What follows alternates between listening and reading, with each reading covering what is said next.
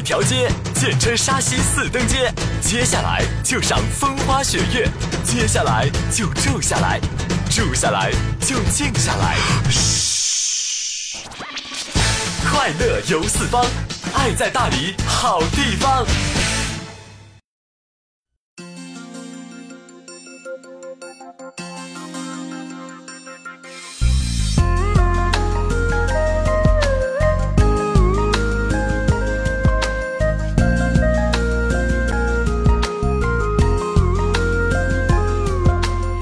前的听众朋友，您好！此刻您正在收听的是 FM 九零点二大理州人民广播电台旅游文化广播，正在为您直播的大理好地方，我是小林。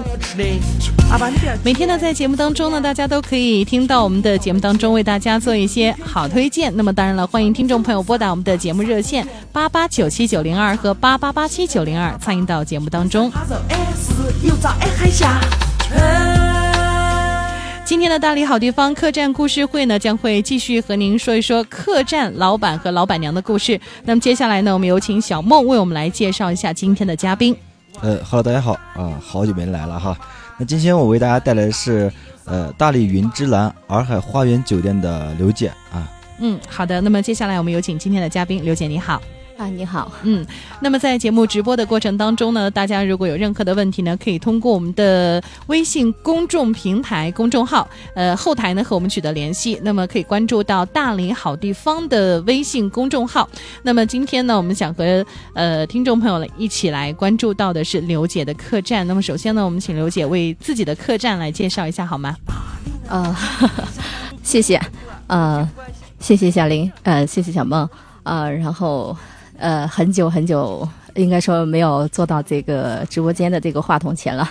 呃，我其实以前也有过这样的工作经历，差不多有十几年没有就是坐在在坐在这个话筒前了。嗯，所以这种感觉又有点陌生，又有点熟悉，所以很很。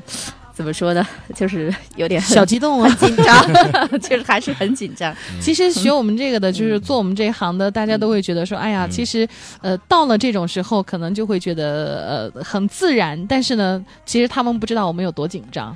是是是，每每次当那个一瞬间话筒直播的那一瞬间。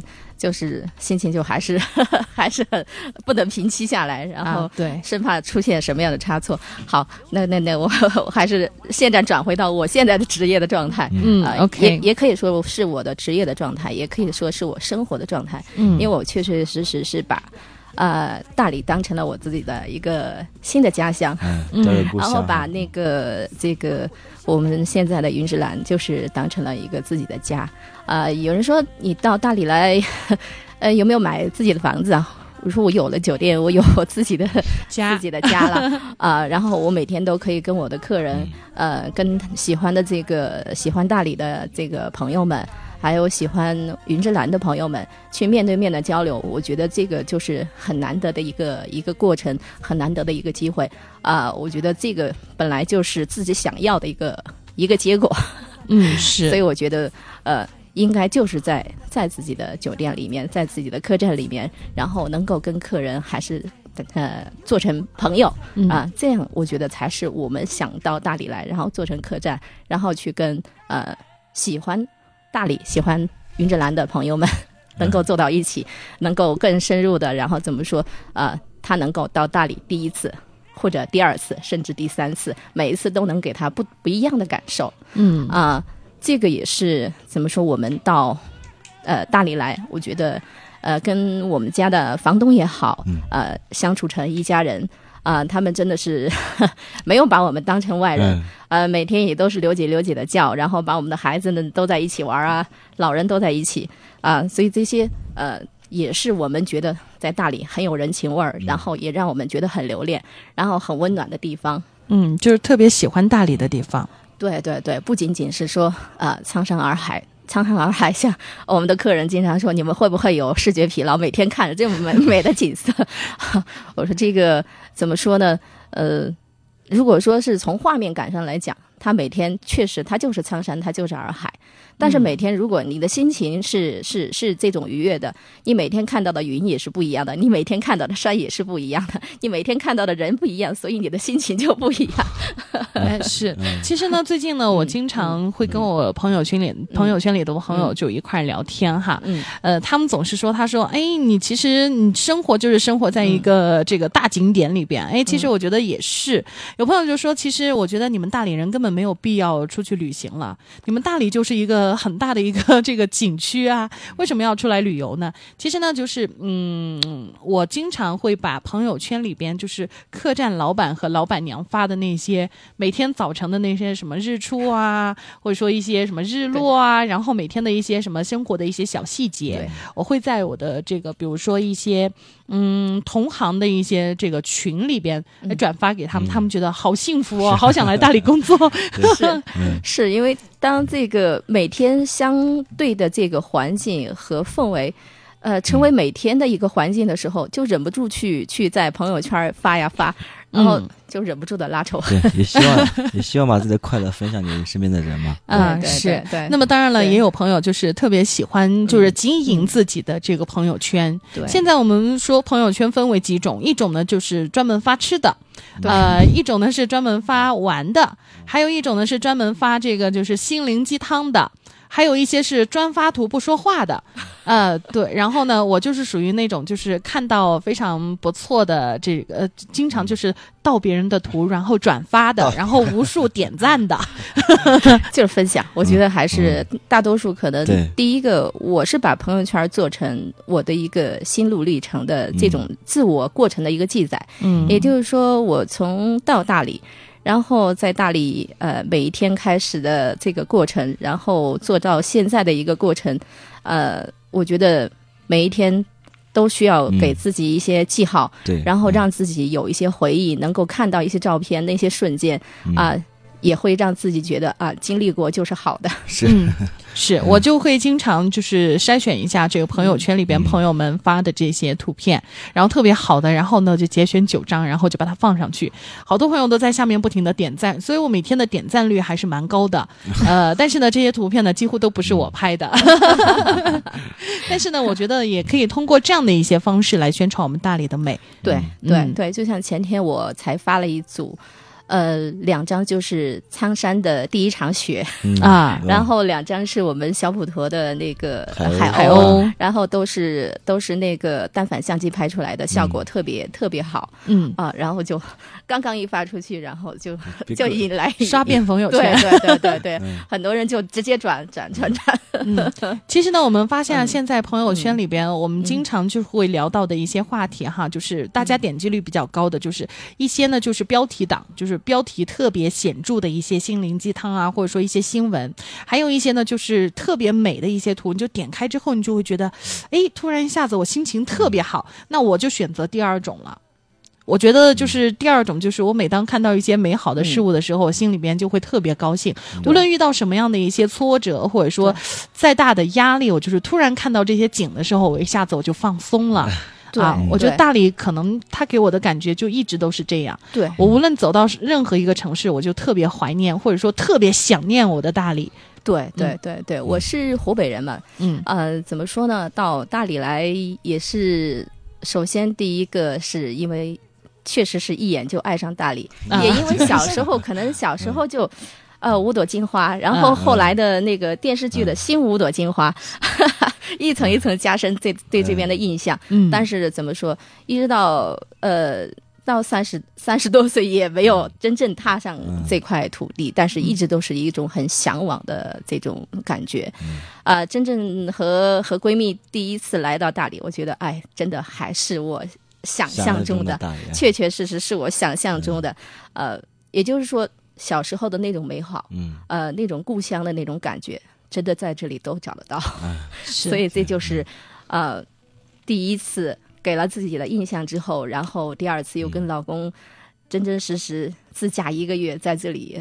就是想留下来，然后找、找这个能够留下来的地方，嗯，嗯其实找到。我发现有很多呃嘉宾或者说朋友，我说嗯，你外地，我是为什么来大理？大家可能都会，我发现大多数人像可能三十多岁呃，可能四十岁这个年龄人说，哎，看五五朵金花对我比较这个印象深刻。对，四五十嗯。岁的这个朋友呢，嗯可能就是五朵金花那段时间，对好像风靡全国，可以说。一下暴露了年龄。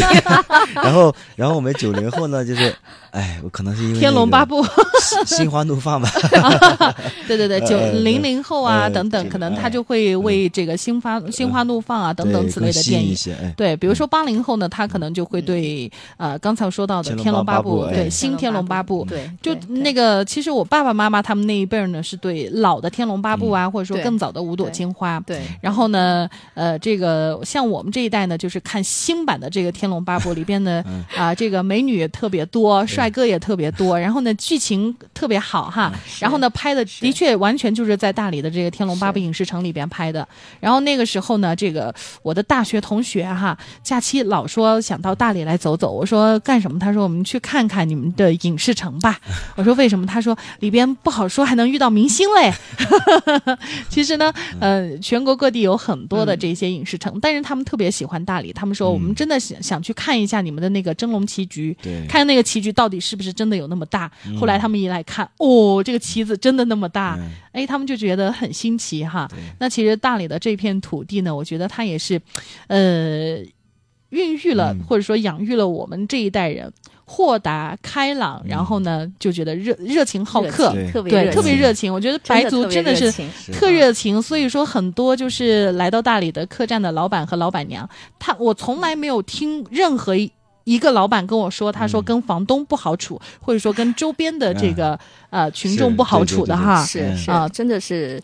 呃，我觉得我们呃能够遇到像把自己当家人一样的房东，也是我们的幸运，也是我们觉得在这里能够呃把它做家一样的这种看待，是是是，也是出于这样一个发心。嗯就像昨天晚上我的车子，呃。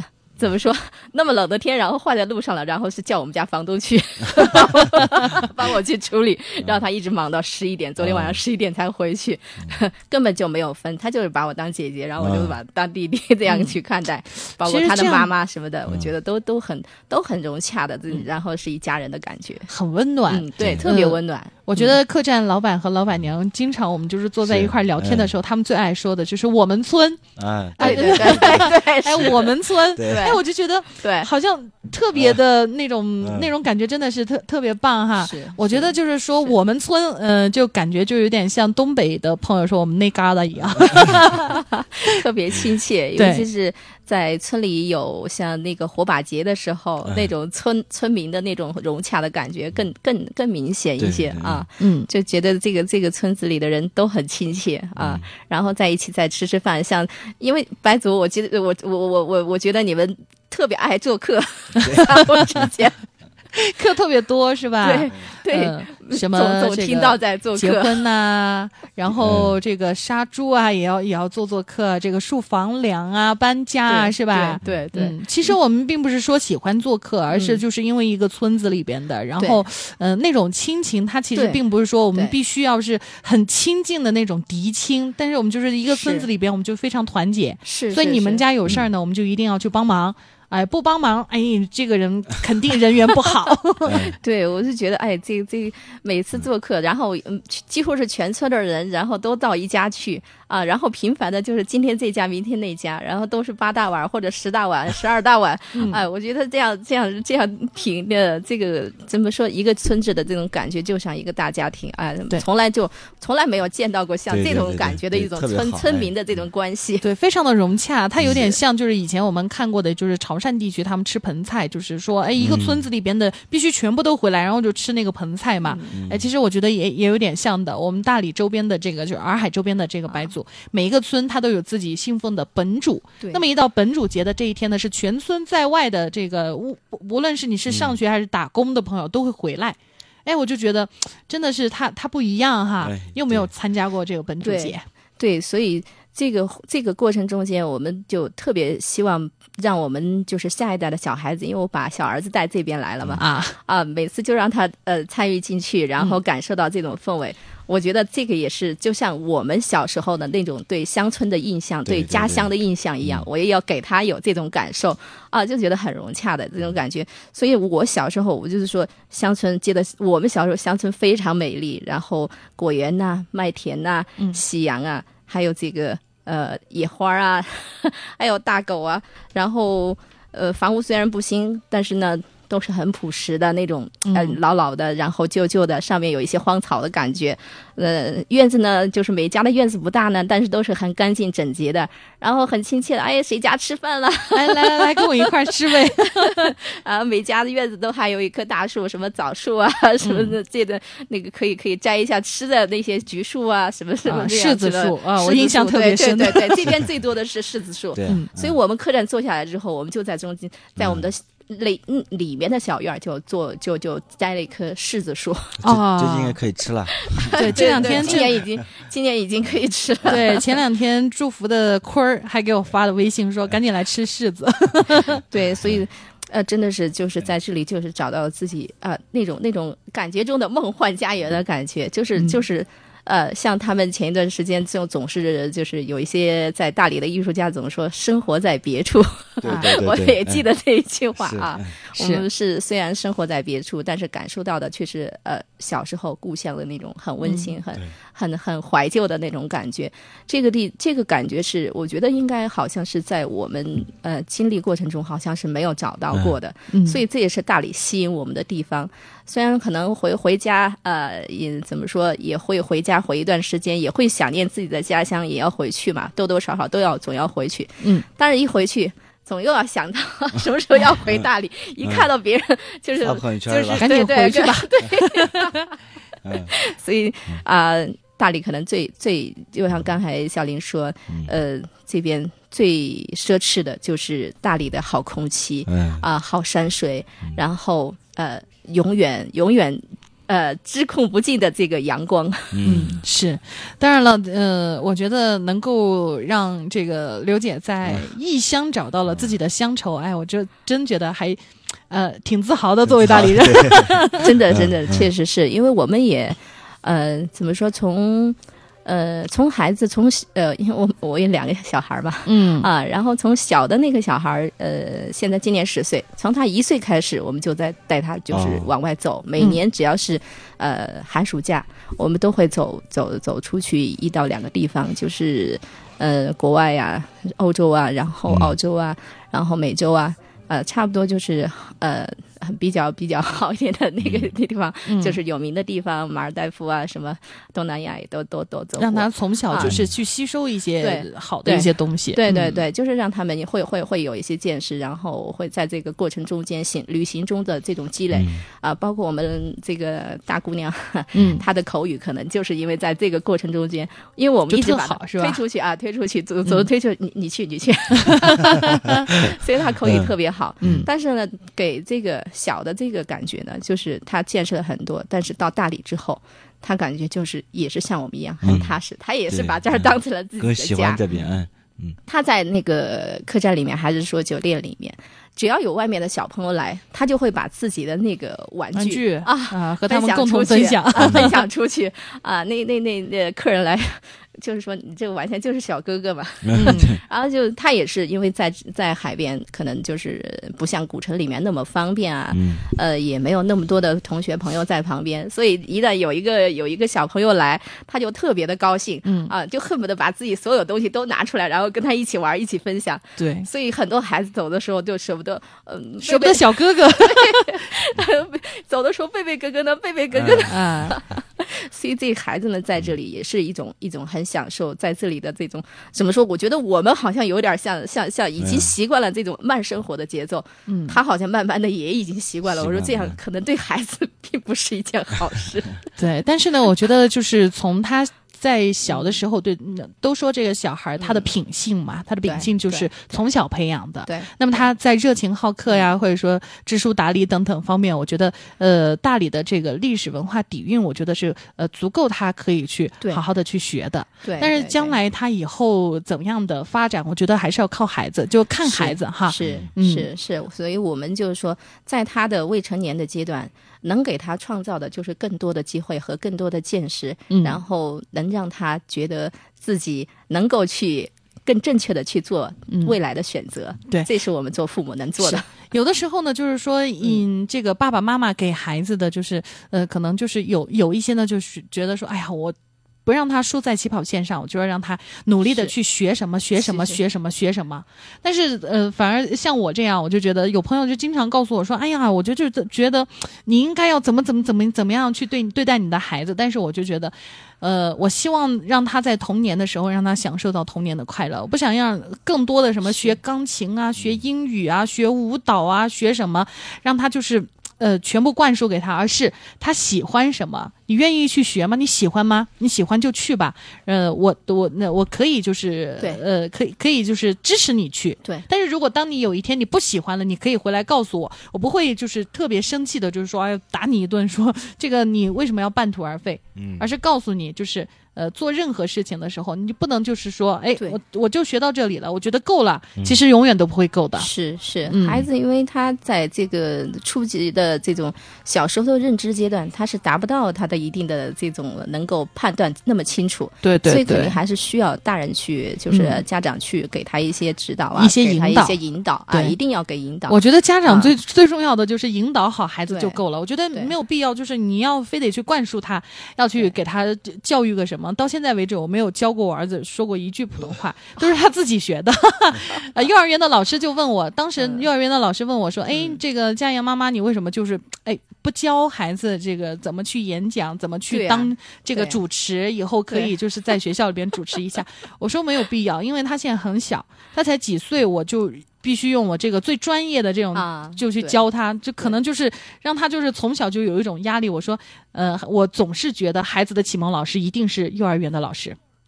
啊，我觉得可能就是让他在这个非常快乐、非常呃高兴的同时，他就能够接受一切了。对，就是孩子、呃，孩子会感受到家长给他的潜移默化的影响、嗯啊。但是适当的引导是需要的，是就是你可以引导他什么是好的，什么是积极向上的。对对对对，，哎将来他就往那个方向走了。对对对，嗯所以这也是我们家孩子。呃，怎么说？一直都是那种熊孩子的性格，挺挺挺挺挺好。觉得还是挺好的啊。嗯，呃就觉得他特别可爱，特别真实。现在就觉得有一些小孩儿，我觉得，哎呀，他们真的是太太早懂事了，真的，什么都懂一点。其实我们嗯家也、也也蛮也蛮有哎这种感觉的，嗯但是他还是就是说相对而言，还是怎么说？呃，很真实的对呈现自己那种叫懂事很 很真实的呈现自己。啊呃，所以在这个大理的这种环境氛围里面呢，呃，他的很多的时候的这种生活还是学习的状态，有时候偶尔发一发照片，还是朋友圈的小视频嗯出去啊、然后就是家乡的那些、呃 就是朋友的孩子啊，还是说这些朋友们亲都很戚啊，艳羡嗯啊，很艳羡。然后，嗯，我说这个其实我也很纠结，不是说我我我要给他每天都是这种很轻松的状态，而是嗯说，呃，其实呃城市里的这种给孩子的这种压力。呃，怎么说？就是他们在那种什么奥数啊，嗯然后排名啊，嗯然后这个英语啊，各种这种学科啊，这个就是包括说马上因为可能要小升初啊，面临的这种升学的压力啊，哎，我一听我就是头大了。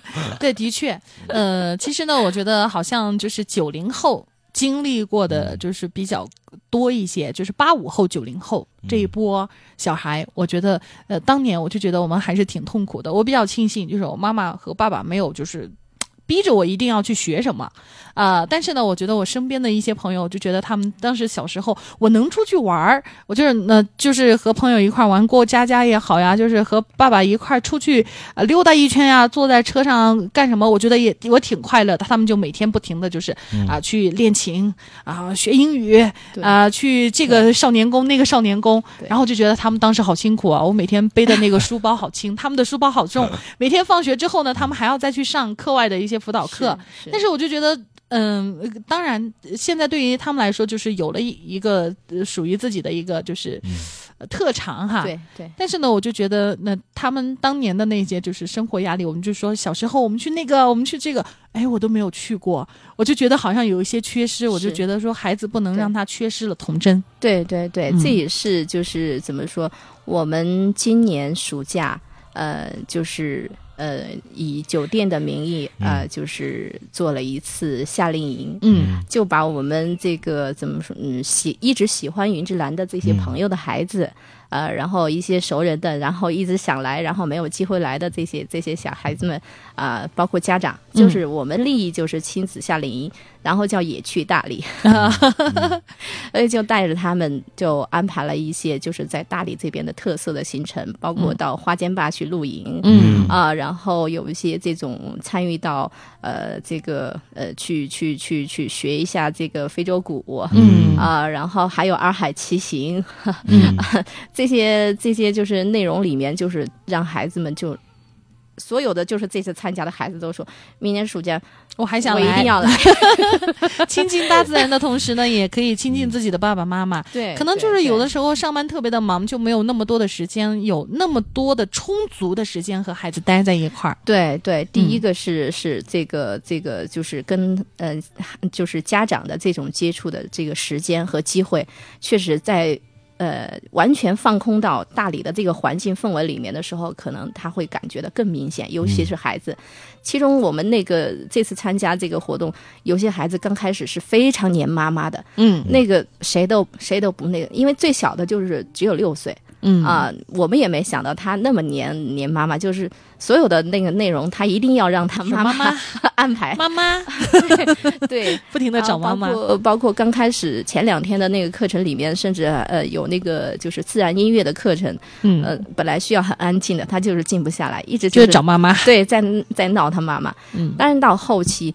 他经过花间坝露营，然后嗯独立的一些，就是包括我们去让他参与进去，去呃拎我们这个每个人都会手上都会拎一些露营的一些食材呀，嗯。然后器材呀，然后包括到营地之后去搭建这个、呃、帐篷啊帐篷嗯。啊、然后参与进去，呃，让他给他一些呃认可和鼓励，哎，他他自己也会很棒的，很成就感。对，他他很有成就感，对，呃，包括我们后面的这个呃，就是才艺表演的环节，又给了他们一些机会鼓。励，对，嗯鼓励。虽然他们从高原，嗯，就是高原上下去，从高花间盘下去，当时有很多孩子都有点高原反应不适。嗯但是我可以的，妈妈，我可以的。你跟、你跟你跟刘阿姨，你跟刘老师讲 啊，你跟本来他的节目是在前面，往后挪了一下，不用挪，不用挪，我马上就来。所以这些孩子们，你要给他机会，你要给他就是亲近自然的机会，然后在自然里面，你会给他发现，发现他能够能够就是说呃融入，然后。感受到跟城市不一样的氛围和感觉。嗯。啊、包括我们店里的呃动物也好啊，还是说 就是呃人也好，就是给他们的这种感觉，就是在这里很亲切，嗯。然后呃大理是很美的，然后很多东西是吸引住他们的，是，然后是和城市完全感觉不一样的，嗯。啊、所以他觉得这个暑假很值得。嗯，然后那孩子还走的时候还还主动加我的微信，刘老师，谢谢你。小孩都玩微信。对对，嗯然后把那头像都设成我们我们云之蓝养的一只狗狗的头像，所以这些孩子们真的是你给他一些机会，给他一些那个条件的时候，他们真的确确实实能够感受到和城市生活不一样的东西，然后他会，呃。在这个期间，他会表示，因为相互之间孩子的才艺表示、呃表现是不一样的，对。你会给他就是另外的，就是哎，我觉得展现自我的一个机会现了之后啊，他觉得他自己有差距，他觉得他要回去要学习，啊，所以我觉得这个这个可能是我们最大的一个一个收获，就是孩子他会更热爱自己的学习，嗯。会更热爱自己的这种就是生活的状态。然后如果有这样的机会，我还愿意表现自己，展现自己。对，所以我觉得这个过程就已经给孩子就是一个很好的童年的一个感觉就行了。对我曾经有一个朋友哈，他在大理生活了三年，嗯后来呢是因为家里边就是老人的缘故，所以他就回老家去了。嗯他在大理的那三年呢，他觉得说他的孩子在大理就学到的这个东西实在是太多了。他当时带着宝宝来的时候，宝宝就刚好就是十岁这个样子。然后来了之后呢，他就呃没让宝宝去就是正规的学校去插班生去读，他是找了一个呃什么样的一个就是那种一个学校，然后他当时对他当时想的就是差不多到孩子十四岁的时候就把他往国外送，啊，然后呢就上的是那种班，啊，呃对，上班之后，呃，上上了学之后呢，他就发现就是，呃，老师呢在跟他口语的对话的之后呢，就会带着他到古城里边去溜达，啊嗯。然后呢到洋人街就跟好多的这个哎就是外国一些朋友就是打招呼，然后他的口语就会特别的好。嗯呃迅速的得到了发展，迅速的提高实用嘛啊，对，嗯特别实用。嗯然后呢，之后呢，他他他带着自己的孩子呢，就去这个洱海周边，就用三年的时间把洱海周边每一个村子都走完一遍。嗯然后每一个村子就是当他们过本主节的时候，这个妈妈特别的用心。嗯，她就是啊，对，每一个本主节，每一个村哪一个村哪一天过，她都把它记下来，哦然后这个是为了干什么？她先去问一下，然后带着孩子去好好的去感受、去体验、去体会。这个宝宝就对整一个大理的这个文化各种就特别的吸引。后来呢，就真的是到国外去念书了。他跟他一直跟他妈妈说，他说，呃呃，我这个上完学之后，我一定要回到大理。他说我太喜欢大理了，大理这个地方他给了我呃特别深的印象。他说是我感觉就是在我目前去过的这些所有城市当中，它是最与众不同的。嗯呃，因为他他妈妈就是对这些文化呀，或者说比如说我们白族的这个扎染。对对嗯对，，然后呢，什么我们的瓦猫啊，嗯。啊，类似于像这一些，就是什么呃呃，嗯类似于像这样的这些传统的一些记对忆，对亲自带他去感受，嗯他就会觉得真的是太神奇了。他觉得，他就他呃，跟他妈妈视频的时候，他妈妈有一天还跟我跟我跟我说，他说：“哎呀，我儿子说在这那个国外读书真的是呃挺枯燥的，但是他说他学到的东西还蛮多的，他有一些想法，就是想把他学到的一些东西和大理的一些文化相融合在一块儿。嗯他说他很想回来，就赶紧完成学业之后就回到大理。他说他相约他的母亲，就是他毕业之后还是得回到大理来定居。哎，其实我发现这个嗯。其实是我们、我们这代人所缺的东西，因为对很多文化的传承或者说对文化的体验不是那么深刻，因为嗯。恰好我们是处在了这呃九零后这个年龄，那可能你觉得你很尴尬是吗？对，是 因为你你父母这你父母这一块可能是因为国家政策问题，那你是吧很影响。只生一个好。对，那到我们这儿，你就是刚才小林姐说，那你一直得学习是吧？得就像说要学很多东西啊，这父母也要求。当然，我们这代过了，到零零后，好像父母就更愿意说，哎，让孩子去感受一下这个文化，感受一下这个习俗。哎，到我们这代好像中间就刚好岔开了，嗯，所以说我们就我们现在最缺的就是这个。八五后和九零，后的确有这样的尴尬。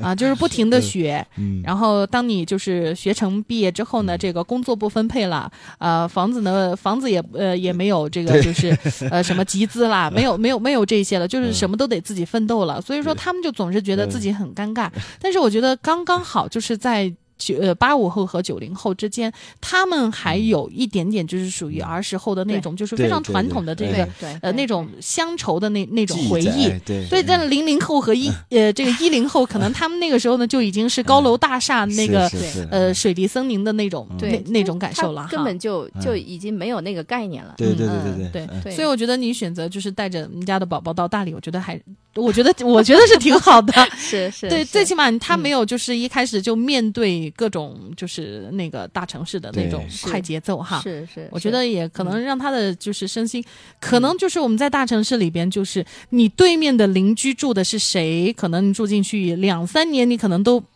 呃，可能就无法遇到他，可能你都不知道他是谁。但是在大理就不同哎，是就是我们村子里边的每一家每一户，可能嗯都非常的熟悉，就是这个宝宝他们家住在哪里。哎，我知道，对就是他来我们家玩，玩的时间稍微晚，这次我我送你回家，打个电筒我们就走了。是，但是呢，可能在城市里边就不不可能会有这样多的这些非常纯真的这些呃情谊哈。对对对，这个这个确实就是感情维系，应该说是孩子们小时候最值得珍藏的一个一个一个一份怎么说，就是自己内心留给他最好的礼啊物，对嗯。内心的东西，感情呃人和人之间的感情。真的是是最值得留恋和最值得珍惜的。嗯。啊、嗯不管是亲情也好，友情也好，还是啊、这种爱情也好，就是说啊、人人 我们人人人在这个世界上都是嗯因为这些感情的维系啊，然后才觉得这个世界很温暖。所以这也是我们这个客栈也好，还是酒店也好，我觉得这个才是我们立足的一个根本。根本嗯，你我我我不知道其其其他的这个 从业者是，啊包括这些就是业界的人士是怎么样一个想法？嗯呃，可能有一些有一些他们是以这个设计啊、嗯为亮点。啊、有的是以它的呃海景风光，还是景说景观为、哎。为为为这个为亮点，嗯。呃，就是各种各样吧，嗯就是但是我觉得呃这些外在的东西固然是是是是一个硬件的需要，嗯但是软件也是必要的。嗯嗯。呃，我觉得这个只有感情才能够让别人有这种呃就是回家的感觉。是，然后当时你的一些想法呢？我我特想插一句，就是你说 别人呃可能可能可能，那啊自己呢？就是我们现在就是呃以什么海景为重点？海景当然是有，我们是在这个说到现在才说我们地方，没事，还有时间。呃，我们是在这个、嗯当时也是找了一圈之后，是在海西的这个田园风光的里面，然后在现在的银桥镇的富美一村，嗯，嗯，当时就觉得这个名字也好特别。富美啊，本来就是白族，白富美，所以我说我们我们都兼顾了，白富美就在我们这儿，你们要记不住就找白富美就好了。嗯 啊，所以这个呃，真的是也是一种缘分吧。嗯从那边呃海西从古城一路找过来，然后包括到了双廊。呃，最后觉得还是海西的风光更更让自己留恋，然后离古城也近田园也有啊了，啊海景也有了，对对对嗯对生活也挺方便。所以这个景观上，呃，虽然嗯呃没有说能够呃像有一些可以伸到呃很很一线海景里面去，门口会有一条马路，但是我觉得从我们的房间里看出去，它就像一幅画儿一样。对，至少我自己觉得还是每一间房嗯。都会给自己一些心动的感觉，嗯所以我们的房间当时设计的时候，我就呃怎么说呃。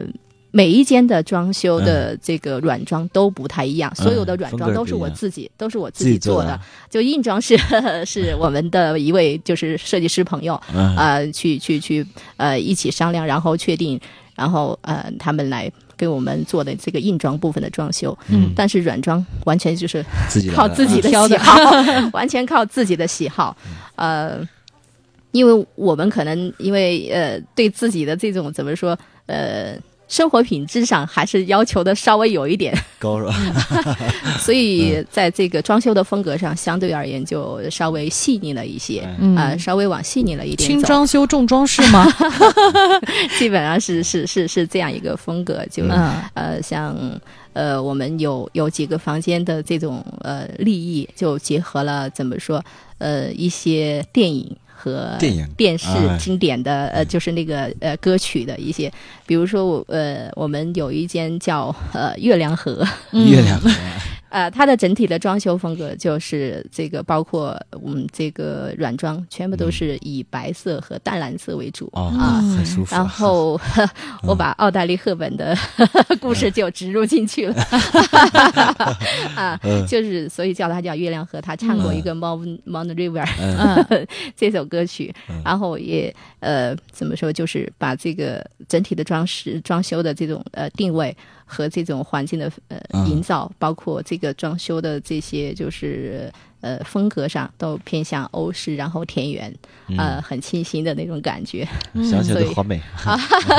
所以一进去，如果说把这个蓝牙音箱一打开，然后你再看一下翻一下这个奥黛丽·赫本的一些介绍的书嗯啊、一些。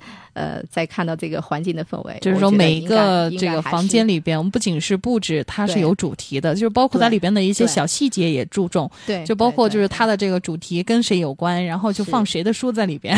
对。对对，呃，然后像还有一间就是《爱有天意》其实是来自于韩国的那个很啊经典的文艺片儿啊《假如爱有天意》，包括后来李健也把这个歌又翻唱的。对对对啊，就特别有情境感啊，呃，还有我们的主题房什么昨日重现，哇啊，那个 就是我们最大的都最大的那个嗯。最大的套房，嗯。啊，最大的套房。然后我我觉得，可其实这个里面的呃，昨日呃昨日重现里面，它的书都是一部分一部分书是我从北京故宫博物院背回来的。啊，然后一部分书是我呃，这就是这个月才到的，是哎从台北故宫博物院背回来的。哇，非常用心啊，而且很多书都是限量的，嗯。在外面是买不到的。所以我觉得嗯这些东西，老老的东西、旧旧的东西，包括以前，因为我也经历过哎，就是这个工作的一些内容，就是跟收藏有关的，嗯。呃，所以这些瓷器的东西、书画的东西，然后鉴赏类的东西，当在这个昨日重现的这个房间里面再来重现的时候，我觉得这种感觉也很奇哎很奇妙。嗯，所以这也是就是在这个做客栈还是做民宿的过程中，觉得很有很有很有。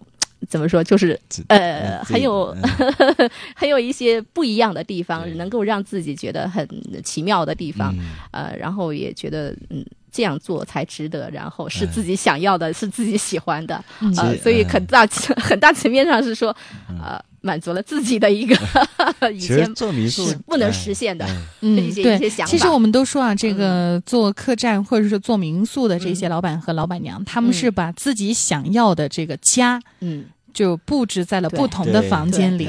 所以他们都是非常用心的，对。就是说，因为我要，因为我已经结婚了，或者说有了孩子，我要顾及到我的另外一半，顾及到孩子，嗯。所以我这个家的这个装修有的时候就不能太浓重，嗯就是是。搞得太隆重了之后呢，就会觉得说，哎呀，这这到底还是还是家嘛？这个啊，就会觉得另外一半可能他有有一些接受不了。嗯那么当有了我们自己的这个一些想法，但是无法实现的时候，我们就把它放在客栈的每一个房间里，我们就可以特别喜欢的那些，我们就可以特别精心的来打造它。本来是一百多平方的，对哎，我们就可以在六七十或者是五六十，甚至于是二三十的这个房间里边，就把它装修的非常的精致。是那么就是当你去打扫它，或者说经营它，哎，你就会觉得，哎，其实看他的时候心里也是是暖暖的。对对，满满满怀的那种欣喜，然后嗯。一种期待，也期待就是更多的朋友能够认可，能够喜对。欢，呃，包括呃我们我们那些就是呃店里的一些阿姐们，打扫客房的阿姐们，就说他们也很小心哦。啊，对，他就说好像好像我们家的东西是最多的，就在那个台子上会排一排嘛，嗯。什么台灯啊，什么这个加湿器啊，嗯。那个这个化妆镜啊，啊，对对然后呢，这个咖啡杯啊，对，咖啡杯，嗯然后是茶茶茶杯。啊，那那一整套的东西排过去，电视啊，然后一一下排过去之后，好像真的是台子上哎。全部满了。对，因为欧式的这个东西呢，它比较多，它分类的品种也比较多，就包括刀叉也好，它的这个东西特别多。然后喝茶的这个杯，花茶又有一个杯，然后什么什么又有一个杯，所以我就觉得呃，有的时候他们觉得说非常的繁琐，但是呢，我觉得女人的心真的对是，对对，呃，她就是非得就是要呃，这个我喜欢的这些东西，我必须就是。一定要全部都放进去，我才觉得，对哎，这是完美的。对对对，就是每一间。呃，我嗯就就用呃，就是用自己的心去。如果我去住的时候，我一定要有什么，一定不能少了什么。，就是少了个什么，哎呀，太不正宗了。对对对对，就这不方便嘛，就觉得不方便嘛。呃所以我就觉得嗯。怎么样来怎么样来合适，然后就就按自己的喜好，嗯。然后呃去尽量的去配配齐。是现在的这个就是快捷酒店啊，或者说这个客栈啊、民宿啊，就有很多的一些就是为了方便，或者说客人也觉得非常的方便，就是几乎不摆设什么东西，特别是快捷酒店。是几乎不摆设，为什么呢？因为它方便退房嘛。对，呃，但是呢，我觉得他们的这个就是经营理念和我们不一样。我觉得我们是他们呢是以快捷为主，而我们的这个经营理念呢是希望你在这边就放松心情，回到家的感觉是。嗯是是，所以说呢，就是放更多一些的东西。我我这个人呢，我就是对住，我觉得我还是挺苛刻的哎啊、就是我不太喜欢住那些快捷酒店，我反而就是每到一个城市，我如果能够有朋友推荐，就是住一些非常舒适的一些啊、房间的话，我我愿意去尝试。但是如果找不到的话呢，就是四星或者是五星的房，我一定要上网，就一定要把它抢到，一定要住进去。我觉得躺在那个地方，就是你能够安安心心的，就是、呃非常舒适的睡上一觉，第二天你才有饱满的精神。对对，因为这个这个这个就是说，你既然出出门了之后，希望每一天的感觉都是这种很舒畅的。对对对啊，对这样才能够吻合你想出门然后换心情的这种 感觉。是，是所以说我朋友他们我们一块儿去旅游，以前嗯。我们就总是喜欢一大帮人去旅游，他们每次都说这个让我去啊、这个去订订房去订房的话呢，就是每次都要超标。但是我说回来对超标以后，我们就发现，就是后来他们也发现了，就是我们如果出去的时间是一个星期的话，嗯我们大概超标的呃价格就是每一个人摊到每一个人头上，可能就是三五百块钱。嗯我说节约这三五百块钱和不节约这三五百块钱，我们住到的房间是不一样的，因为两个人一间房嘛。太棒了，希望每个人都这样想。其实我觉得就是呃，刚才我们说到的，就是因为为呃，有的时候我们一块儿出行是几个人，可能是闺蜜，可能是好友，对。可能是几家处的特别好的一呃一一这个成群成群的出去。嗯。啊，那么那个时候呢，可能就是我我我就觉得，如果说带着孩子、带着老人出门，一定要住这个对。呃上星的酒店，一定要住四星或者是五星，对对对对，因为吃早餐啊各种方面都非常的方便，对，服啊务到位。对，服务特别好。是说到早餐，确实。呃，你们家也特别好是吧？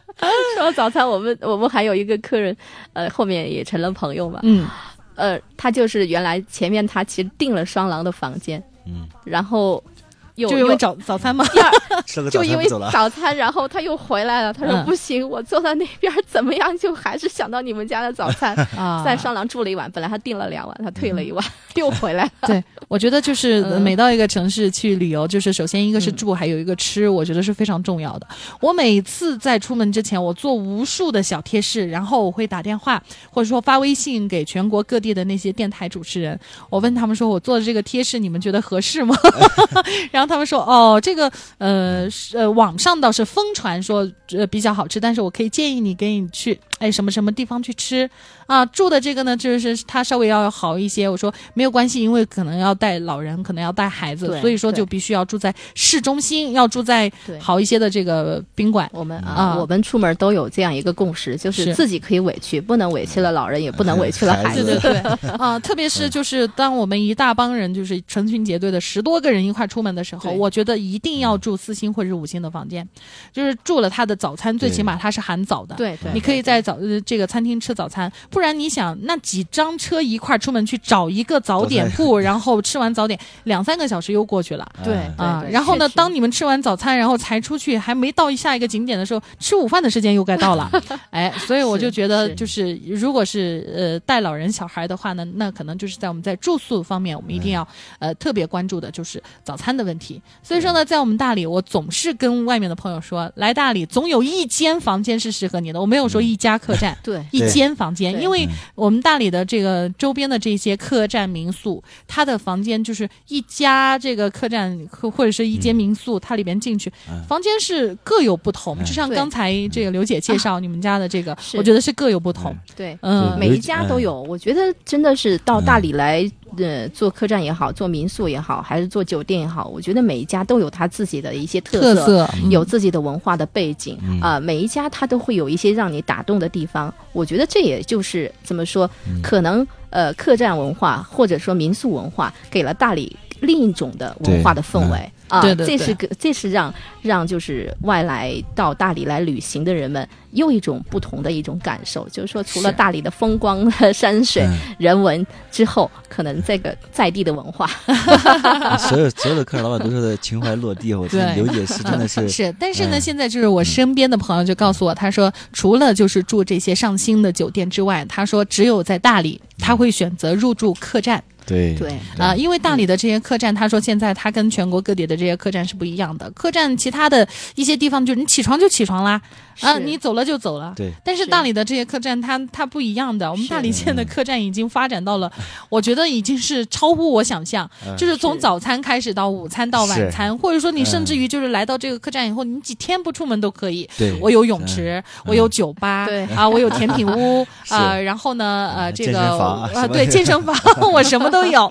然后呢，甚至于就是说你想吃什么，嗯，对，都哎可以。做，我可以带你去。对。还有就是我有专属的客房主客房管家，对。哎。就是一间房一个，然后还有专门的司机，对哎，就是我可以提供这个私人司机给你，你要到什么地方去，司机管家带着你，去。我们的套房就是这样，对所以我就觉得这个大理的这个客栈真的是 太到位了，对，太到位了，就是考虑的特别的周到。为什么呢？嗯。因为就是因为呃，像刘姐这样的一波，就是需要生活过得非常的精致，然后呢哎，我们去过的地方特别多，在呃过程当中我们需要什么，然后突然回来之后呢，我就觉得说，可我需要的就是客人所需要的。对对嗯对对，所以他他并不是说就是我是专门的就是出呃就是这酒店管理出身的，对我就必须要把这个呃服务啊做得非常的周到，就哪怕是一个动作或者说一个床铺都要铺的那么的认真。但是我觉得我们的这个就是想一心要做到最好的这个情怀，他们是没法比的。其实我知道刘姐不光是有一个客栈，我因为这我了解到了，刘姐应该还是有个香草园，嗯呃还是应该是 薰衣草的主题的是吧？啊，对对，你可以介绍一下香草哎哎主题的，嗯嗯，怎么说呢？当时呃，就是接手这个园子，其实也是有一些纠结。第一，首先。呃，纠结为什么呢？首先，他确实是喜欢，因为嗯香草的这个文化，从一刚开始，因为我以前可能，呃，接触这个化妆品，因为我以前在在国际的那个外企化妆品公司做了也、也有一段时间，嗯。然后后来包括个人去接触精油啊这些东西啊，就是呃过程也很多，女人都喜欢香味，对对对对，嗯。我觉得香味的东西，它确实给人的是一种能量啊，嗯。能量和幸福感。嗯。呃，所以这种愉悦感，如果说能够让它保持下来的话，我觉得可能是需要 更多的氛围去营造。嗯。啊、如果我能在呃大理这样很美的地方，然后能够把香草的文化去做到放大，我也觉得这件事情是嗯多么多么是一件呃幸福的事情多么。幸福，对，嗯多么幸福！我也希望能够把这种幸福感更多的去分享出去，嗯包括这种呃，在城市里面的这这些紧张的这种压力人群，可以到大理之后放松一下，啊，对对，不仅仅是说在这种很很很有呃具有特色的风光呃风光山水里面，而且更需要就是说用一些呃。感官，对，呃，一些味道。对，啊，这些味道、触觉，然后听觉，啊、就是呃，怎么说，五五五感五感啊、一起来，就是让他感受到这种啊、美好啊嗯。啊、然后香氛呐、然后能够放松。血压啊，嗯。所以这是这是当时我想想接手的一个原因，但是也存在怎么说，呃，确实很多的很多的这种呃生存的压力吧，嗯。因为爱好是要用经营的实 实际去支撑的。对对，我不知道，到底这个能能不能支撑把把它做成一个真正的一个呃一个方向，嗯。所以这也是现在呃虽然也很困惑，但是接手下来之后，我们还是在尽量的呃希望能够把这个方向性能够确定下来，然后往这个方向去打造，包括香草文化美食，是，我觉得就是女人对于这个就是味道。对呃，就两个味道，一个是香味，一个是甜味，我觉得是无法抗拒，的 无。法抗拒，确实无法抗拒。所以这个呃，当把它接下来之后，我就没有再想呃，嗯像其他的这个怎么说，有一些业界的同行一样，呃，想把自己的品牌去做大，嗯然后做的更多，还是怎样？我觉得如果说我有了这一个点的话，我只希望能把香草的这个文化。这个点能够放大，然后让别人能够呃分享到香草更多的这种就是呃给自己的一些一些呃正能量吧。嗯就是呃因为这些东西，包括我们到大理，可能都是呃从来我们来自于自然。然后回馈于自然。当我面对香草园的那块土地的时候，我就有一种感恩的心，我能够接受到他们，然后能够闻到他们的芳香。是我觉得这个东西，呃，我怎么怎么能够让他们 能让更多的让他们啊感受到，对，感受嗯到，对然后能让他们能为更多的人去去去，就是播种这种芳香的感觉。真的是是的哎刘姐这个可能真的是很多女人想要的，对，就是很多女人想要的这些生活呢，可能就是是。我们都用心去经营。经营之后呢，我们就会发现，其实我们的生活其实。当我们老老了的时候，就是白发苍苍的时候，回想起当年我们能够嘴角，呃，有有这个嗯微笑的话，我们就想着，哎呦，我们啊没白活。对对对，就觉得我们活得很幸福。刚才我们说到，女人无法抗拒的一个是香味，一个是甜味。对，哎，对，香味的时候呢，香味是女人无法足呃这个无法抗拒的，那个甜味是会让人有一种幸福感的。对，所以我总是说，嗯。包括我那个朋友，你又在吃甜点，你又心情不好了吗？是，其实呢，我们也是希望就是刘姐的这个客栈或者说这个香草园，能够给大家带多的带去的是更多的温暖和更多的幸福感。那由于今天节目时间的关系呢，在节目的最后呢，我们还是对大家做一个小提示，在节目结束之后呢，我们大理好地方今天晚上呢也会推出微信，呃，对这个刘姐的啊咱们的客栈呢，还进行一个详细的介绍，因为可能就是我们聊到更多的是关于刘姐的故事。那么当然了，这个客栈的一些相关的情况呢，会在大理好地方的官方的微信公众号的后台，今天晚上呢会推送。那么欢迎听众朋友们有空呢到刘姐家去坐一坐。呃，当然了，在节目之后呢，大家可以呃这个通过大理好地方的微信公众号后台呢进行订房，订房呢也会有一定的一些优惠。好，非常感谢刘姐做客我们的节目，谢谢小梦。哎好嘞我们下期节目再会，谢谢，希望和大家一起虚度时光在大理。下期节目再会。再见。